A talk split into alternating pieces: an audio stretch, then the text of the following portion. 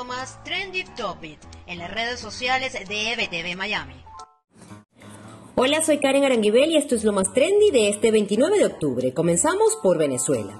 A 32 años de la masacre del Amparo, Venezuela aún la recuerda, y por esto este jueves fue una de las principales tendencias del día. También el atentado en Niza, Francia, y la noticia de que el país europeo vuelve al confinamiento total a partir de este viernes se viralizó rápidamente en las redes sociales. Ahora nos vamos a Estados Unidos, donde la campaña electoral está en la recta final, y Florida sigue siendo la joya de la corona, por lo que ambos candidatos, Donald Trump y Joe Biden, están en el estado del sol para motivar a sus partidarios. Mientras tanto, el huracán Z sigue siendo noticia. Se ha convertido en un huracán categoría 2. Z ha dejado al menos un muerto y varios damnificados a su paso por los estados del Golfo de los Estados Unidos. Con esto cierro este reporte. Los invito a ampliar estas y otras informaciones a través de nuestra página web www.ebtvmiami.com y seguirnos en nuestras cuentas en redes sociales arroba ebtvmiami y arroba ebtvdigital en todas las plataformas disponibles.